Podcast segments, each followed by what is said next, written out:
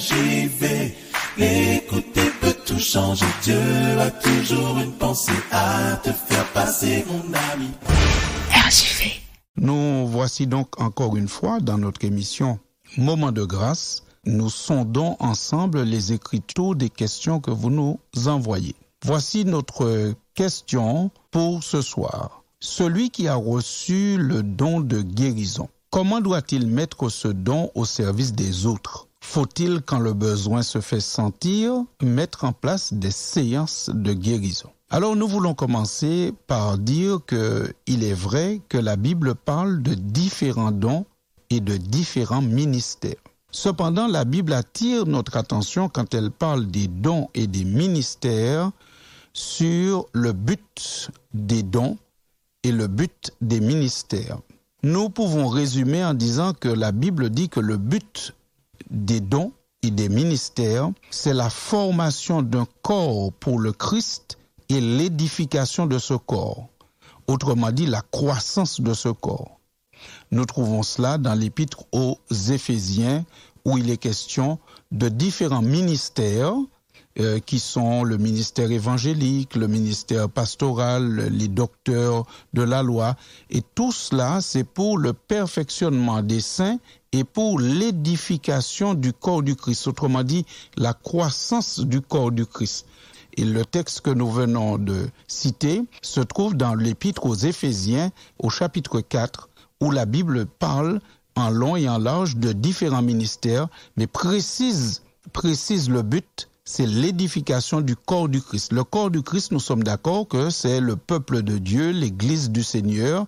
Nous pouvons l'appeler de différentes manières, mais en fait, les dons qui sont donnés, c'est pour permettre à l'Évangile de circuler, de de rencontrer intelligemment des personnes et quand ceux-ci auront accepté le Christ, de continuer à travailler avec eux, d'exercer un ministère auprès d'eux pour l'édification du corps de Christ, c'est-à-dire la croissance spirituelle des personnes qui composent le corps de Christ, qui composent l'Église, qui composent le peuple de Dieu. Nous trouvons encore une autre euh, description de cette euh, vérité que nous abordons dans 1 Corinthiens chapitre 12, versets 4 jusqu'à 11, où la Bible rappelle qu'il y a diversité de dons, mais ils sont tous donnés par le même esprit, qu'il y a diversité de ministères, mais le même Seigneur, il y a diversité d'opérations, mais le même Dieu, qui opère tout en tous. Or, à chacun, la manifestation de l'esprit est donnée pour l'utilité commune. En effet, à l'un est donné par l'esprit une parole de sagesse, à un autre une parole de connaissance selon le même esprit, et à un autre la foi par le même esprit, et à un autre le don des guérisons par le même esprit, à un autre le don d'opérer des miracles, à un autre la prophétie, à un autre le discernement des esprits, à un autre la diversité des langues, à un autre l'interprétation des langues. Un seul et même esprit opère toutes ces choses, les distribuant à chacun en particulier comme il veut. Donc nous comprenons de ce passage que nous venons de tirer de 1 Corinthiens 12, versets 4 à 11, nous comprenons qu'il y a bien diversité de dons et diversité de ministères, parmi lesquels la Bible cite le don des guérisons. Maintenant, puisque nous avons compris que le don n'est pas pour la mise en avant de celui qui, qui exerce ce don, nous avons compris que le don a un objectif l'utilité commune, la création d'un corps pour Christ, l'édification de ce corps, c'est dans cet esprit qu'il faut comprendre comment nous allons utiliser les dons que nous aurons reçus de la part du Seigneur. Le but de Jésus, rappelons-nous, n'est pas de faire des guérisons ou des miracles. Ce n'est pas le but premier de Jésus.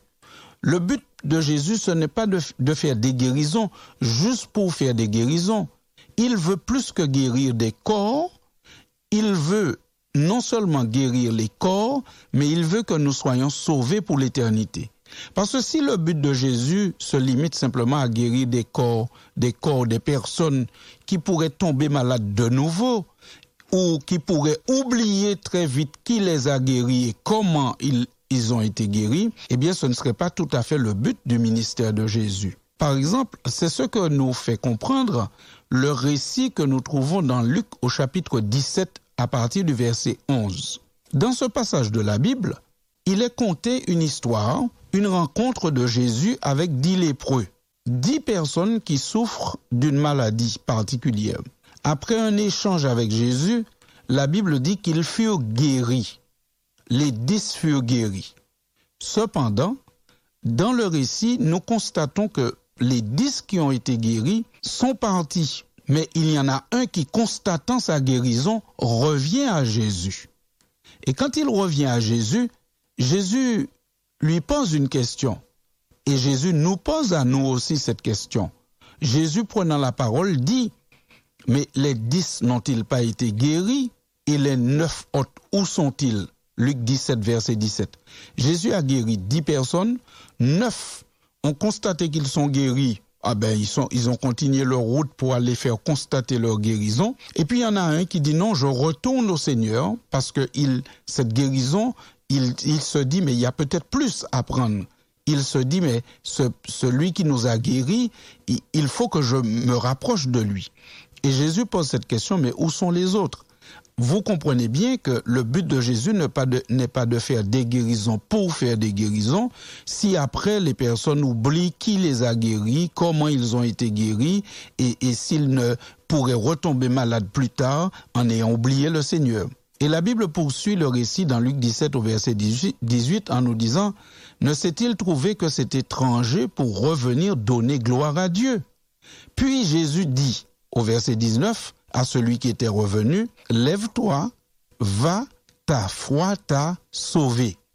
Alors nous constatons que les dix ont été guéris, mais c'est à un seul qu'il est dit, ta foi t'a sauvé. Dix guéris, un sauvé. C'est-à-dire que le salut est supérieur à la guérison et c'est ce que Jésus en fait veut donner. C'est l'objectif principal de Jésus, donner le salut, pas seulement la guérison du corps. Et cet homme a obtenu le salut parce qu'il est revenu donner gloire à Dieu et il a obtenu le salut. Ce que Jésus nous montre par ce récit, c'est ce qu'il envoie ses disciples faire.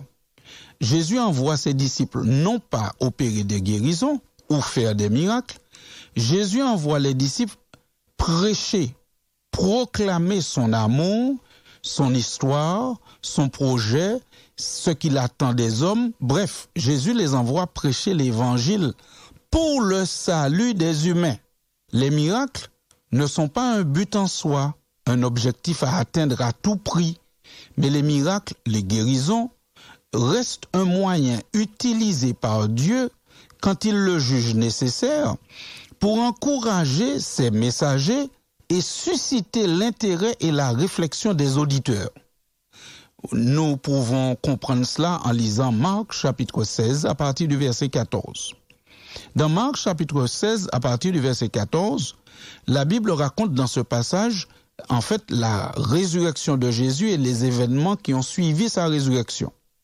À partir du verset 14, il nous est dit enfin, Jésus, il apparut aux onze pendant qu'ils étaient à table, et il leur reprocha leur incrédulité, la dureté de leur cœur, parce qu'ils n'avaient pas cru ce qu'il avait vu ressusciter.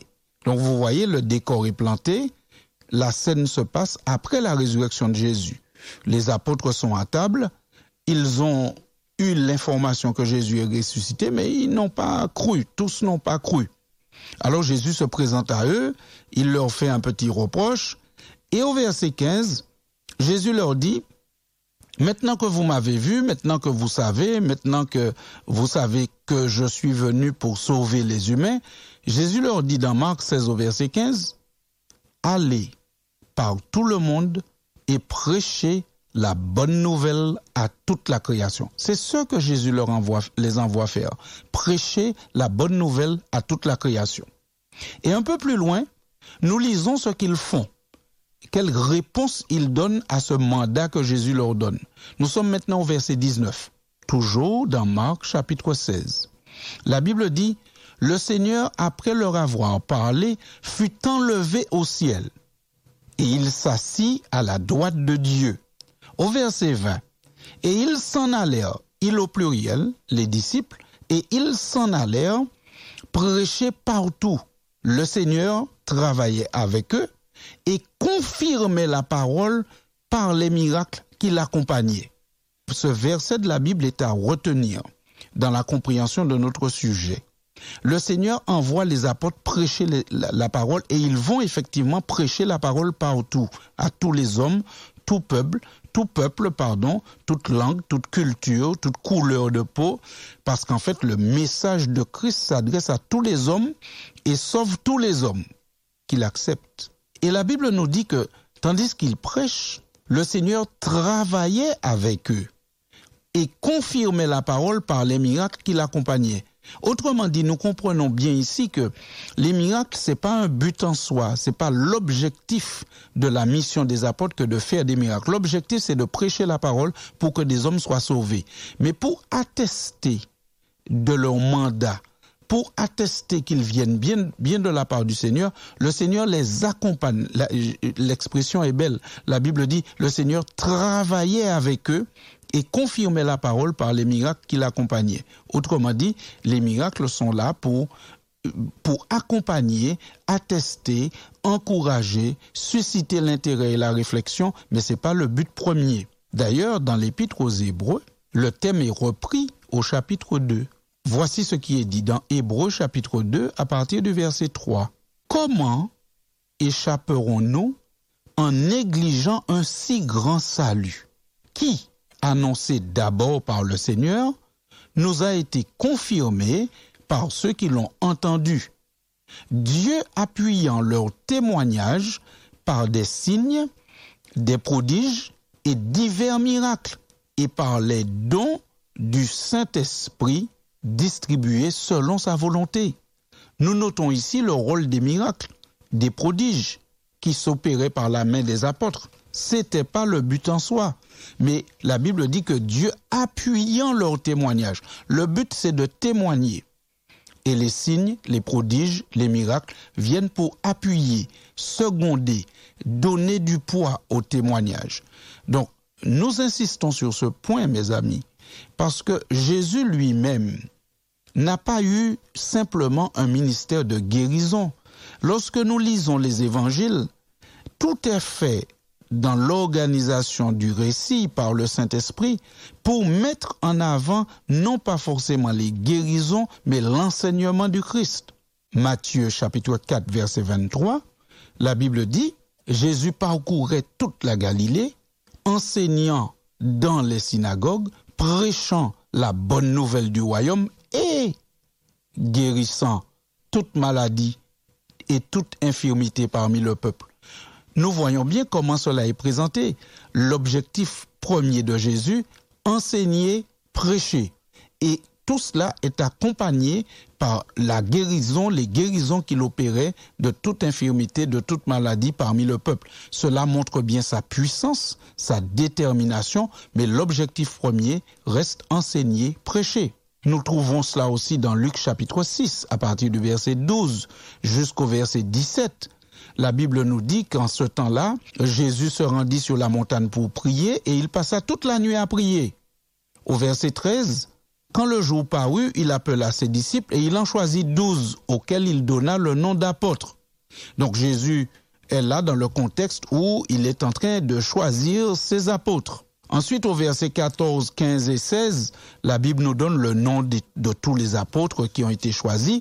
Et au verset 17, Luc 6, verset 17, voici ce que nous lisons. Il descendit avec eux et s'arrêta sur un plateau où se trouvait une foule de ses disciples et une multitude de peuples de toute la Judée, de Jérusalem et de toute la contrée maritime de Tyr et de Sidon.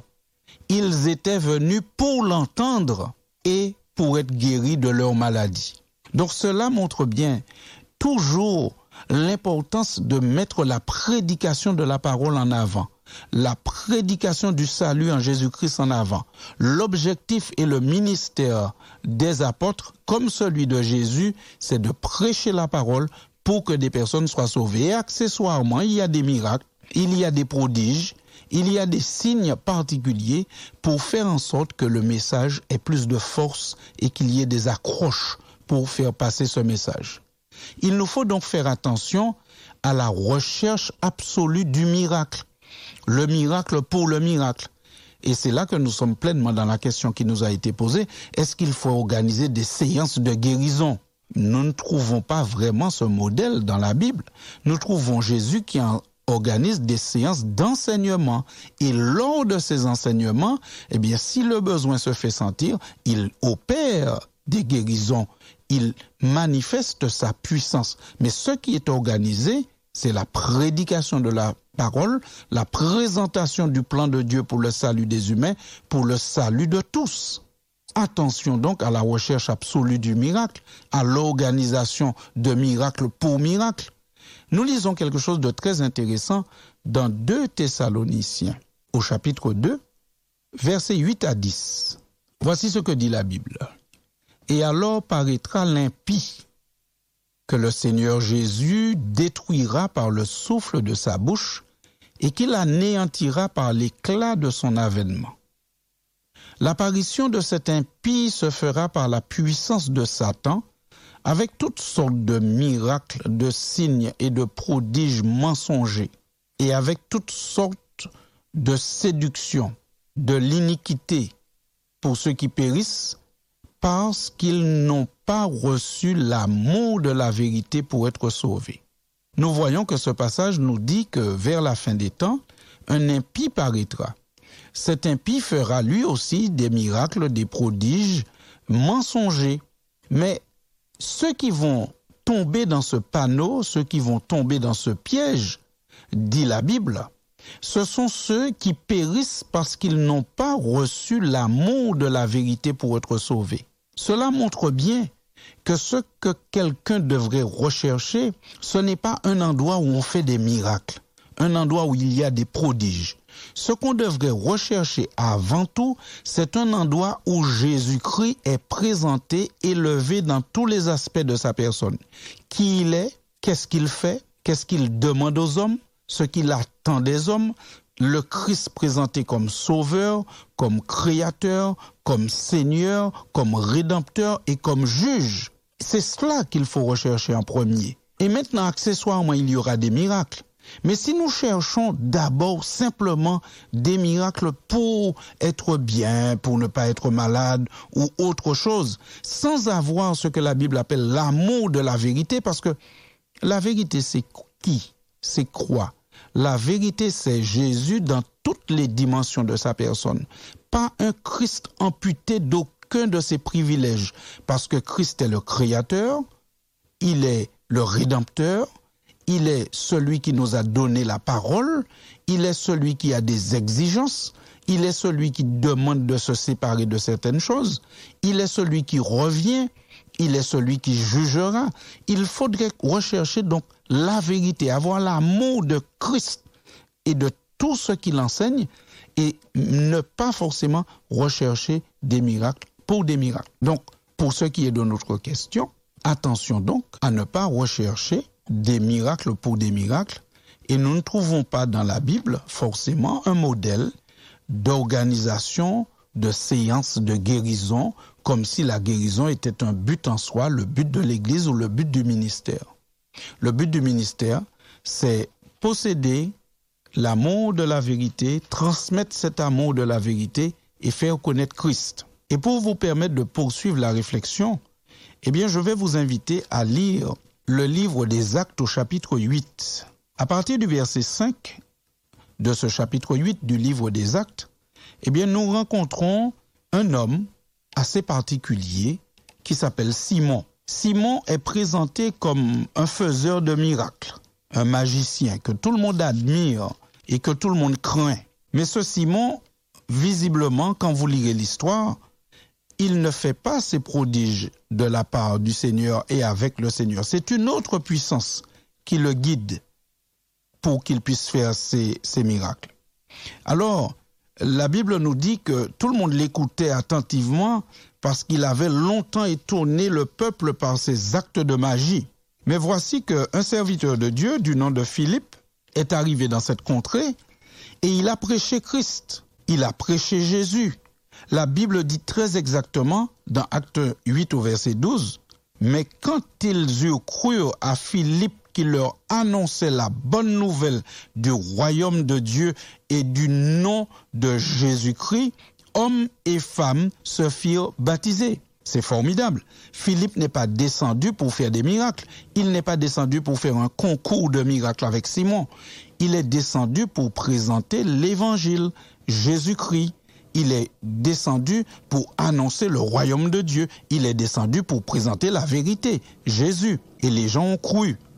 Et la Bible nous dit que lorsque Simon voit cela, ben lui-même se fait baptiser également. Lui-même se fait baptiser, il voit les miracles qui s'opéraient par Philippe, tombe bien les choses dans le contexte. Philippe n'est pas descendu faire des miracles, il est descendu annoncer le royaume et Jésus-Christ. Mais les miracles accompagnent son ministère. Simon même se fait baptiser. Ensuite, les apôtres viennent. Les autres apôtres viennent. Il y a par exemple Pierre et Jean qui descendent. Et là, les apôtres ils imposent les mains aux croyants, à ceux qui ont reçu le Seigneur de tout leur cœur. Et ceux qui reçoivent l'imposition des mains, ils reçoivent le Saint-Esprit et la puissance de l'Esprit se manifeste dans leur vie. Et puis vient Simon qui, voyant cela, il arrive avec une bourse bien remplie parce que Simon, il avait de l'argent. Rappelez-vous, il était un magicien qui impressionnait tout le monde dans la ville. Il vient avec une bourse, il vient avec de l'argent et il dit aux apôtres, écoutez, je vous paye et donnez-moi aussi le Saint-Esprit. Accordez-moi aussi ce pouvoir. Il veut le pouvoir. Ce qu'il veut, c'est pas le Saint-Esprit pour transformer son cœur, c'est le pouvoir qu'il veut tout simplement. Mais la réponse de Pierre est assez claire. Au verset 20, Pierre lui dit, que ton argent périsse avec toi, puisque tu as cru que le don de Dieu s'acquérait à prix d'argent. On n'obtient pas le don de Dieu avec de l'argent, ni pour faire de l'argent, ni pour se faire une réputation, ni pour impressionner le peuple. Le don de Dieu, il a été donné, nous voyons dans ce, dans ce récit, à des personnes très simples, mais qui avaient véritablement la foi et qui voulaient le Saint-Esprit pour transformer leur vie et par eux, par leur vie transformée, le Saint-Esprit opérait de grands prodiges. Pierre poursuit en lui disant verset 21, Il n'y a pour toi ni part, ni l'eau dans cette affaire, car ton cœur n'est pas droit devant le Seigneur. Repends-toi donc de ta méchanceté et prie le Seigneur pour que la pensée de ton cœur te soit pardonnée s'il est possible, car je vois que tu es dans un fiel amer et dans les liens de l'iniquité. Donc nous voyons cet homme, Simon, il s'est donné, il est rentré à l'église, mais il n'a pas réellement soumis son cœur à Dieu, et il est toujours resté attaché à ses anciennes habitudes, avoir du pouvoir, avoir le don pour impressionner les gens, pour faire des choses, mais pas pour être transformé. Alors, en conclusion, ce que nous pouvons dire, c'est que nous vous invitons premièrement à poursuivre la recherche et à poursuivre la lecture autour de ce thème. Et deuxièmement, ce que nous pouvons dire, c'est que Dieu est un Dieu puissant, tout puissant même, et qu'il a pouvoir sur toute maladie, toute situation. Et d'ailleurs, la Bible dit que Jésus a guéri toutes sortes de maladies. Il donne ce pouvoir quand le besoin se fait sentir à ses disciples, à ses serviteurs. Et si le Seigneur le juge nécessaire, eh bien, il peut opérer des guérisons miraculeuses. Mais rappelons-nous, ce n'est pas le but principal de Jésus. Le but principal de Jésus, ce n'est pas que nous puissions constater que nous sommes guéris. Le but principal de Jésus, c'est que nous puissions donner gloire à Dieu et qu'il puisse nous dire, ta foi t'a sauvé. Par conséquent, le don de guérison est un don pour accompagner le don de l'enseignement de la parole de Dieu, qui est la source de la connaissance de Jésus-Christ avec le témoignage de ceux qui prêchent. Donc faut-il que celui qui pense avoir le don de guérison organise des séances de guérison? Eh bien la Bible ne nous conduit pas dans ce sens.